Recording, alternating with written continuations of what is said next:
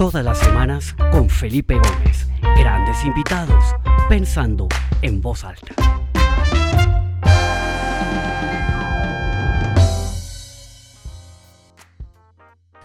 Muy buenas tardes para todas las personas. Bienvenidos a esta nueva edición de Pensando en Voz Alta, el programa que ya por 25 semanas nos ha acompañado a lo largo de esta pandemia. Hemos tenido invitados de distintas partes del mundo, distintas disciplinas. La semana pasada tuvimos a alguien desde Beirut que nos contó todo lo que estaba pasando allá después de la explosión, súper interesante. Y hoy tenemos un invitado muy especial que está en Berlín, en Alemania. Él es canadiense. Eh, originalmente, pero vive entre Berlín y Miami, trabaja mucho con América Latina. Eh, y tenemos a John Price, eh, una persona que escribió un artículo que me llegó, coincidencialmente alguien lo puso en sus redes sociales, lo leí y me llamó muchísimo la atención porque pues como todos ustedes saben yo he venido cuestionando mucho todo este tema de la, del, herd, immunity, la inmunidad de, de, rebaño, de las curvas, de las predicciones que se han hecho, porque pues todos los gobiernos han tomado decisiones un poco eh, adivinando y sin información y con la mejor intuición y la mejor voluntad, pero pues hay cosas que han funcionado mejor que otras. Pero John en este artículo realmente presenta un concepto que yo no había visto en ningún otro artículo. Esta semana, no sé, John, si dice el artículo en The New York Times que salió con una, con una eh, historia similar y en la revista Semana en Colombia también esta semana salió algo parecido. Eh, pero él habla de un concepto que se llama el punto de quiebre de la enfermedad o el disease breaking point, que eh, se cumple mucho antes de ese famoso 60 o 70% de la inmunidad de rebaño. Entonces, pues démosle la bienvenida calurosa a John Price desde Berlín. John, muchas gracias por, por eh, acomodarte, por estar acá con nosotros y de verdad bienvenido a Pensando en Voz Alta. Muchas gracias, Felipe, y gracias por el trabajo que estás haciendo. La verdad, es muy importante que nos mantienes informado en este tiempo donde, como tú mencionabas, hay mucha información, pero muchas veces esta información no está bien estudiada. Así que está creando una atmósfera de, confusión eh, que nos hace el trabajo muy complicado de prevenir lo que nos va a pasar. Así es, totalmente. Pues John, como siempre, todas las semanas empezando eh, contándole a las personas que se conectan desde, distintas partes de América Latina y del mundo. Eh, en España tenemos varios, varios eh, personas que se conectan, veo también gente en Suiza, en, en distintos países de Europa también.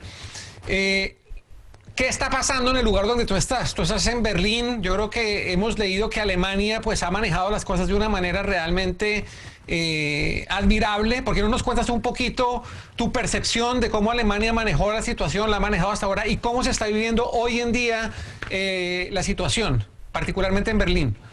Sí, pues Alemania benefició de, no recibir el virus primero de Asia, sino fue Italia, España, Francia. Entonces, eh, ellos podrían ver lo que sucedieron en esos países y aprender de esto. También eh, el liderazgo del ministro de, Ministerio de, Salud aquí, el podcast que hace el ministro casi diariamente, ha mantenido bien informado a la gente. Los alemanes, por su naturaleza, son más que nada pragmáticos. Sí son disciplinados y tienen mucha fama por eso, pero más que nada son pragmáticos. Y, por, y y así que sus medidas no eran dramáticos, sino pragmáticos en cuanto es contener el virus, en cuanto es eh, mantener la distancia social, pero dejar que la economía siga funcionando en muchas partes. Y por eso ha sido, eh, yo creo que, admirado por todo el mundo. Y hoy, por ejemplo, en las calles de Berlín, ¿qué está pasando? Normalidad, la gente va a los restaurantes, la gente está usando mascarillas. ¿Qué está pasando hoy en un día normal, en un martes normal en Berlín? ¿Cómo se vive? Sí, los alemanes desde un principio reconocieron que el riesgo de transmisión del virus afuera era una pequeña fracción de la probabilidad de transmisión adentro. Entonces, todo el mundo anda afuera sin máscara, pero todos tienen su máscara en el bolsillo y tan pronto que entran un banco, un supermercado, una oficina, lo que sea, ponen la máscara. Eh, en restaurantes, la, mayoría de la gente eh, eligen eh, sentarse afuera, lo, lo, cual pueden hacer ahorita, pero cuando pasan el baño adentro, ponen la máscara. No hay discusión, no hay debate, todo el mundo sabe que es lógico. Excelente. Bueno, entremos en materia un poco con el artículo. Yo en la invitación compartí el artículo, me imagino que muchos de los que están conectados tuvieron la oportunidad de leerlo, pero ¿por qué no nos cuentas un poquito en tus propias palabras cuál es esa teoría del punto de quiebre de la enfermedad y en qué se diferencia con las teorías de inmunidad de rebaño tradicionales? Perfecto. Bueno, quiero em, comenzar eh, diciendo que eh, la consultoría que yo represento, America's Market Intelligence, no somos médicos, no somos investigadores de salud, eh, somos mercadológicos y estudiamos los mercados. Y parte de nuestro trabajo es pronosticar las economías de América Latina, la situación política. Y dado la, la gran cantidad de data, de información que existe y de buenas fuentes de alguna información, em, nosotros tomamos em, la iniciativa de tratar de pronosticar cuándo se va a quebrarse eh, la enfermedad, porque ya habíamos visto en ciertos puntos donde el virus impactó muy fuertemente, como Londres, como eh, Milano, eh, como Nueva York, como Madrid. Em, Hoy en día casi no hay nuevos casos, a pesar de que el, nivel de penetración del virus no ha llegado al 60% de ese umbral de inmunidad de, rebaño. ¿Y por qué? ¿Por qué eh, el virus casi no existe hoy en día en la ciudad de Nueva York, aunque no llegó a 60%, sino llegó a 25-30%? Porque la medida de umbral de inmunidad de rebaño es teórico. Es teórico y depende de un sistema perfecto de dispersión de personas y que estas personas son todos iguales. Y eso no es nuestra realidad. Y sabemos del virus del pasado. En 2017, eh, que fue un año de eh, la gripe muy fuerte, donde murió 1.2 millones de personas en todo el mundo, sin ninguna intervención, sin ninguna cuarentena, pero sí tuvimos problemas en varios hospitales de, demasiados casos. Sin embargo, esa, esa no llegó a, extinguirse a, a 55% de contagio, lo cual fue previsto a nivel laboratorio, sino llegó a ese punto de quiebra a más o menos 15%. En el caso del eh, Spanish flu en, 1918, no llegó a 60%, sino a 20% y empezó a, disminuirse.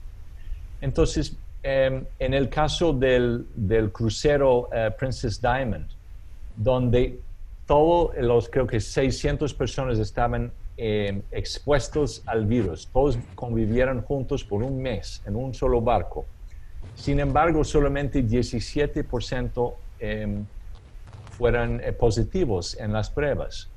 Entonces, ¿qué sucedió con el otro 83%? Pues esto no es la primera coronavirus que hemos sufrido, hemos tenido varios en el pasado y por ende tenemos defensas, algunos de nosotros, más o menos 80% de la población ya tiene defensa contra el coronavirus. Entonces, eso es una explicación. Otra explicación es que en ciudades grandes y densos como Nueva York, obviamente el virus puede circularse bien. Pero en, regiones de menos densidad y sobre todo cuando hay cuarentena o hay distancia social, la capacidad del virus de pasar de uno al otro es mucho menor. Entonces, por eso estamos viendo y estamos previendo que Em, diferentes poblaciones van a llegar al punto de quiebra antes de que nos lleguen las vacunas, que van a tardarse otros, yo creo que cuatro, 3 a, a 12 meses, dependiendo de dónde vives en el mundo.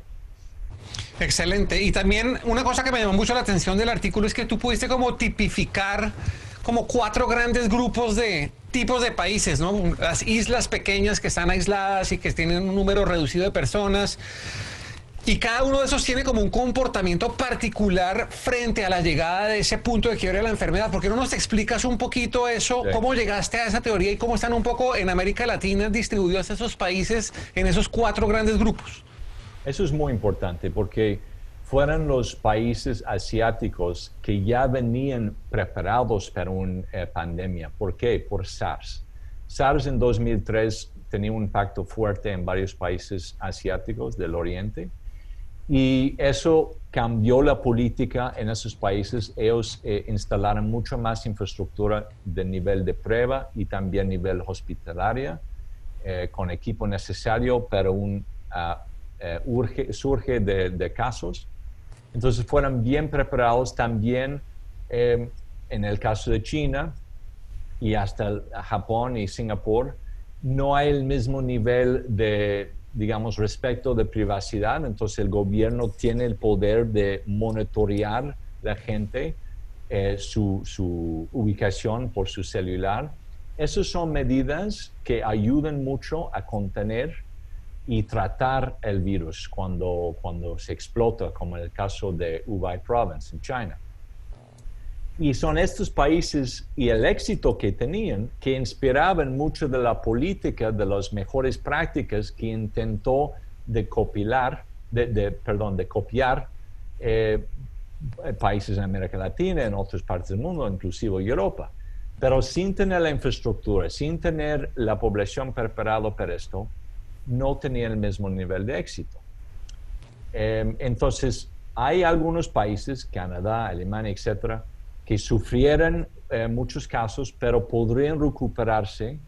Eh, ¿Por qué? Porque tiene infraestructura hospitalaria, tiene em, niveles de comunicación, eh, tienen una política, tienen la, medida económica para ayudar a los que sufren económicamente, los pequeños negocios, el sector del servicio, etc. Y eso deja las demás. Y las demás son islas pequeñas que han sido muy exitosos porque ellos pueden cerrar sus fronteras de noche a día y, no permitir que ningún avión o barco entre a su país. Países como Nueva Zelanda, Trinidad y Tobago, eh, Jamaica, Barbados, etc., han tenido mínimos casos. Em, y los otros dos son países como, eh, por un lado, como Colombia, eh, como Perú, em, que, como Chile, que tenían políticas muy estrictas al principio, que hicieron todo el esfuerzo posible de contener el virus, pero simplemente por la densidad de sus ciudades, por las zonas pobres que hay, por la informalidad de sus economías, que necesita que la gente pueda salir de la casa y trabajar en la calle. 60% de la, economía eh, o del empleo en Colombia es informal, en Perú es 70%. Entonces, no puedes mantener una cuarentena sin eh, destruir su economía. Y luego los países que tenían una actitud más eh, liberal, como Brasil, México, Estados Unidos, han sufrido grandes, enormes números de casos y de muertos, pero están más allá de llegar a ese punto de quiebra de la enfermedad. Entonces, son cuatro casos distintos. Yo no estoy aquí para decir cuál es la política adecuada, porque por estos países, francamente, era una decisión o, muere gente o muere la economía. No hay un punto medio. Es muy difícil. Pero ciertos países como Singapur, como Taiwán, como Japón y países ricos, Canadá, Alemania, etc., ellos podrían manejar y recuperarse pero en América Latina, en África, en, el, grandes partes de Asia, en grandes partes de Europa no tenía salud. Qué interesante todo eso que nos comentas, John. Y a mí la verdad es que, por ejemplo, el caso de Perú o el caso de Colombia, a mí realmente como que no he podido entenderlo, ¿no? Porque pues ellos no son una isla, pero muy rápidamente cerraron sus fronteras y, y, no permitieron que entraran personas de otros países. Inclusive internamente se canceló completamente el tráfico aéreo. Eh, una cuarentena muy estricta y todo, y los casos cada día crecían y crecían y crecían y crecían y siguen creciendo. O sea, hasta, hasta tal vez hace una semana empezó, como a haber una esperanza que la curva comenzó a bajar, ¿no? Entonces, según te entiendo bien, tu explicación a esto es la, la informalidad del empleo y la necesidad que la gente tenía que salir a rebuscarse su trabajo y las condiciones socioeconómicas que hacen que al final la gente, por más cuarentena restricciones que habían, tenían que salir y eso pues al ser tanta gente generó esa, esa ola de contagios, más o menos por ahí va la explicación a lo que ha, pasado en esos países, John, ¿tú crees? Sí, en parte. Y también hay evidencia ahora que el, el, coronavirus entró a todos los países mucho antes de, de los, las fechas que tenemos eh, eh, marcada como el primer caso, porque no supimos cómo medirlo en el pasado. Y había casos que llegaron al hospital que se murieran y fueran diagnosticados de otra forma, porque no supimos de, de coronavirus. Entonces, yo creo que el virus ya existió dentro de esos países mucho antes de la fecha notada, mm. eso por un lado. Entonces, será la frontera no, no, era eh, no era adecuado para proteger estos países. Segundo, em, uno de los eh, efectos al lado más triste de este coronavirus, o más bien de las cuarentenas, es que impacta a los pobres mucho peor que a la gente de media clase alta gente como tú y yo podemos seguir trabajando, obviamente con obstáculos y con, desafíos, pero podemos seguir trabajando, ingresando desde casa, gracias a la tecnología. Pero si uno vende em, productos en la calle y no tiene la capacidad de montar una tienda electrónica y vender en e-commerce, se muere su negocio, ¿no? Entonces, eh, América Latina en general ha trabajado muy bien en, mejorar la diferencia de ingreso, la distribución de riqueza, que, ha sido, que es uno de los peores en el mundo. En los últimos 30 años, diferentes países han logrado mucho en ese sentido. Todo destruido en seis meses. Vamos a salir de esto políticamente muy eh, vulnerable porque la gente, las clases económicas se van a separar aún más. Y la política hecho por eh, gente con dinero, gente que puede trabajar desde casa, está perjudicando a los pobres mucho más a la gente de clase alta. Y uno tiene que cuestionar, ¿no? Em, sí, es trágico, es, es, una tragedia lo que sucede, pero el número de gente que ha muerto en Colombia, en Argentina, en, Ecuador, em, a esta enfermedad no compara con el número de gente que se muere em, por, conflictos armados en Colombia. Eh, eh, y no me refiero a, entre organizaciones oficiales, sino a nivel personal. Eh, no, no compara con el número de gente que se muere en automóviles cada año. No se compara ni una fracción pequeña del número de gente que se muere de infartos. Em, entonces, ¿para qué estamos gastando toda nuestra energía, todo nuestro, nuestro dinero en confrontar uno solo problema mientras estamos ignorando tantos otros problemas? Estas van a ser las preguntas que hace el pueblo en el siguiente ciclo político. Va a tener un impacto político importante.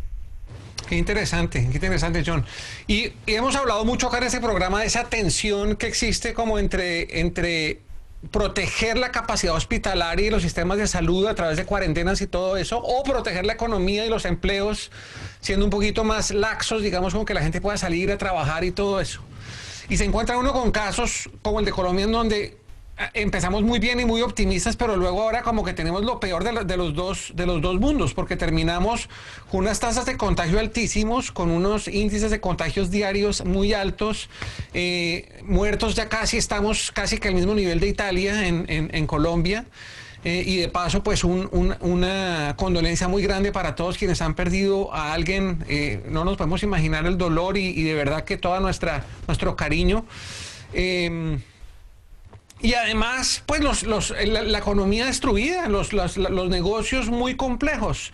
Eh, tú nos decías que ustedes no son una firma de epidemiólogos ni de científicos, estás más en el, en el entorno del sector privado, de las empresas. ¿Tú cómo ves lo que queda de este año del 2021 en términos de reacción económica, de recuperación económica? ¿Tú, tú qué prevés que puede pasar? Eh, eh, en los próximos, no sé, 18 meses en nuestros países frente a esta coyuntura que estamos viendo y esa realidad que tú tan claramente nos explicas? Pues a nivel económico, eh, definitivamente la cuarentena ha sido, ha, tenido un impacto feroz. Y cada, cada semana o cada mes reajusten su pronóstico del impacto económico de este año. Em, en varios países empezó a menos 3 y ahora está a menos 10%. Em, en todo el mundo va, eh, va a causar una recesión. la cuestión que nos queda es qué tanto podemos recuperar en, el año que viene. Según nuestro análisis, em, en la mayoría de las grandes economías de América Latina, eh, el, el coronavirus va a llegar a ese punto de quiebra más o menos diciembre, enero. Y en ese punto puede empezar a recuperar la economía. ¿Por qué? Porque ya la gente se sentirá la confianza de salir, las escuelas pueden reabrirse, eh, la gente puede hacer negocio a nivel de la calle. Em, eso, eso es clavísimo. La economía no puede recuperar porque no tenemos el lujo como tienen los norteamericanos, los chinos, los europeos, de imprimir dinero. Ellos imprimen dinero y ellos mantienen la liquidez en la economía. Nosotros no podemos hacer esto en América Latina, no, porque cada vez que imprimimos dinero nos castigan eh, el tipo de cambio. Entonces, em, tenemos que eh, o, traer la vacuna lo antes posible o dejar que, que eso nos pasa y podemos empezar a recuperar. Otro impacto es que ciertas industrias han florecido, son pocos, pero ciertas industrias han florecido en esa pandemia. La mayoría obviamente ha sido castigado y ahí está también está muy mal posicionada América Latina. Las industrias, o más bien los 100 empresas del mundo que más ha, aumentado su valor en las bolsas, solamente uno existe en América Latina, Mercado Libre. Y además, si ves las industrias o las compañías, corporaciones más grandes de América Latina, los top 500 eh, que maneja América Economía, eh, están en energía, energía los precios están bajos, están en retail, no en e-commerce, está muy castigado el retail. Em, están en muchos sectores que no, o, están neutral en su impacto con frente a COVID o están castigados por COVID. Entonces, América Latina sí va a ser una de las regiones del mundo más castigado por COVID y va a tardar en recuperarse. Yo creo que si uno mide el valor de la economía de Colombia en, en diciembre de 2019, para llegar a ese punto en dólares, esa evaluación de la economía en dólares, vamos a tener que esperar hasta 2023 eh, o 2024. Oh, wow. Tremendo. Hablemos un poquito de eso que comentaste ahorita, de, tus proyecciones de cuándo los países van a llegar a ese punto de quiebre, que es como cuando ya empieza ¿no? a, a, ceder la enfermedad y ya no tener unas tasas de contagio tan altas. ¿Cómo son esas proyecciones para países como Argentina, Colombia, Chile, Perú, México? ¿Cómo, ¿Cómo crees tú, o más o menos para cuándo crees tú que se va a alcanzar ese punto de quiebre en estos países? Pues em, la, triste realidad es que los que sufrieron lo, más em, casos médicos de COVID van a ser típicamente los que llegan a ese punto de quiebra más rápidamente. Em, vemos que Perú podría llegar a ese punto de quiebra a finales de noviembre, también Chile. Colombia podría ser tan temprano como finales de diciembre o tal vez finales de enero. Brasil final del año, México final del año, Panamá final del año. Eh, Argentina, que fue uno de los más exitosos en contener el virus hasta hace seis, ocho semanas, em, va a tomar más tiempo para llegar a ese punto de quiebra, tal vez hasta el finales de mayo, junio del año entrante. Y posiblemente la vacuna llegue antes, que podría salvar vidas allá. Em, República Dominicana, que, ha que todo el mundo eh, está un poco confuso de por qué ha tenido tanto éxito, porque no necesariamente ha sido factor de política allá, pero podría tardarse hasta finales del año entrante, entonces seguramente una vacuna va a llegar antes. Centroamérica en, en términos generales han sido exitosos porque actuaron rápidamente, son países pequeños, entonces el Ministerio de Salud puede actuarse a nivel nacional rápidamente. Eh, han sido generalmente exitosos en contener el virus, pero no tienen los recursos para mantener sus economías informales estancadas. Entonces, por eso hoy en día está creciendo, está expandiendo igual que Colombia el virus. Entonces, Eh, Centroamérica podría ser em, abril, mayo del año entrante que lleguen a punto de quiebra, con la excepción de Panamá, que más rápidamente llegará. Excelente. Pues John, como te, como te dije antes de que saliéramos al aire, el tiempo vuela, ya llevamos 28 minutos, se nos está acabando el tiempo, tú tienes una cena que pospusiste una hora para poder cumplir con esa entrevista, de verdad, muchas gracias. Hay muchas personas conectadas que son empresarios, emprendedores eh, o que manejan grandes empresas.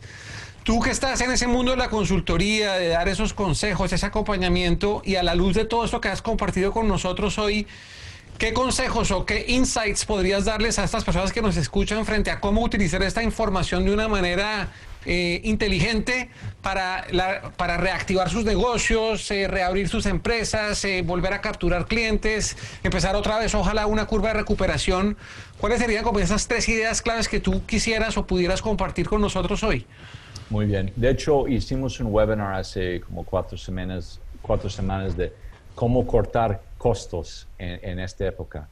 Y una de las cosas que tomamos en cuenta es, no es simplemente cortar costos en todas partes de su negocio, sino pensar cómo va a cambiar el mercado, el, mi consumidor, mi cliente, los canales de, de ventas que utilizo para llegar a mi mercado, la competencia, las regulaciones, todo eso van a cambiar. Entonces, cuando uno está reestructurando su empresa para cortar costos, piense en cómo estructurarlo de una forma inteligente. Dejar de gastar dinero en publicidad a nivel de retail, por ejemplo, y enfocarse en desarrollar su capacidad de, vender en línea. Em, todo va a cambiar, desde marketing, desde distribución, desde cómo eh, capacitar su gente, cómo motivar, cómo comunicar con su gente. Entonces, mucha gente en, tiempos de recesión, sabemos muy bien en América Latina cómo cortar costos y hacer chiquito nuestro negocio para sobrevivir.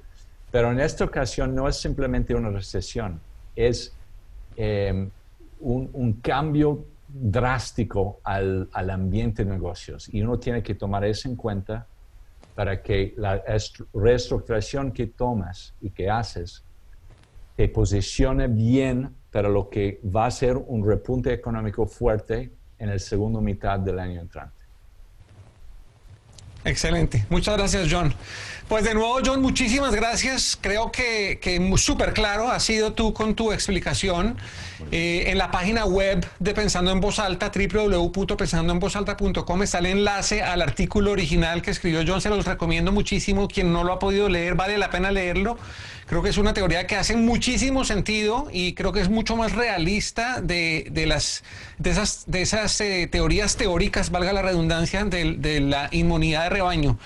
Entonces, John, de verdad te quiero dar las gracias. Ha sido fascinante tenerte y antes de despedirnos, para ser puntual y por respeto a nuestro invitado y a todos los que se conectan, eh, como siempre quiero invitarlos a la semana entrante a la, próxima edición. Vamos a tener un invitado desde Madrid, también muy interesante, se llama eh, Adrián García Arañoz, él es el director ejecutivo y el Global CEO de Endeavor Entrepreneurs, que es una gran organización que apoya el emprendimiento eh, y ha sido un motor de emprendimiento en muchos países y muchos de América Latina. Entonces su director general, su CEO global desde Madrid va a estar compartiendo con nosotros sus pensamientos sobre qué está pasando con el emprendimiento en estas épocas de pandemia y un poco el cómo ve el ecosistema emprendedor en América Latina y las posibilidades para emprender hacia adelante, porque eh, yo creo que hay oportunidades, hay cosas que, se pueden rescatar de situaciones como esta y creo que con Adrián a tener un diálogo bien interesante. Eh, en el chat de, este, de, este, de esta sesión de hoy, al puro arriba está el link donde ya se pueden registrar. Los invito a que se registren de una vez. Igual eh, les llegará la información por email y por WhatsApp en los próximos días. Entonces, eh, John, te cedo el micrófono para que te despidas y si quieres, pues hacer como algún eh, cierre de tus ideas, pues, por favor, hazlo ahora. Bueno, Felipe, primero, muchas gracias por invitarme. gracias nuevamente por el trabajo que estás haciendo y quiero informarles que en nuestro sitio de web pueden encontrar cientos de artículos y white papers gratuitamente eh, expuestos para ustedes. Eh, es americasmi.com.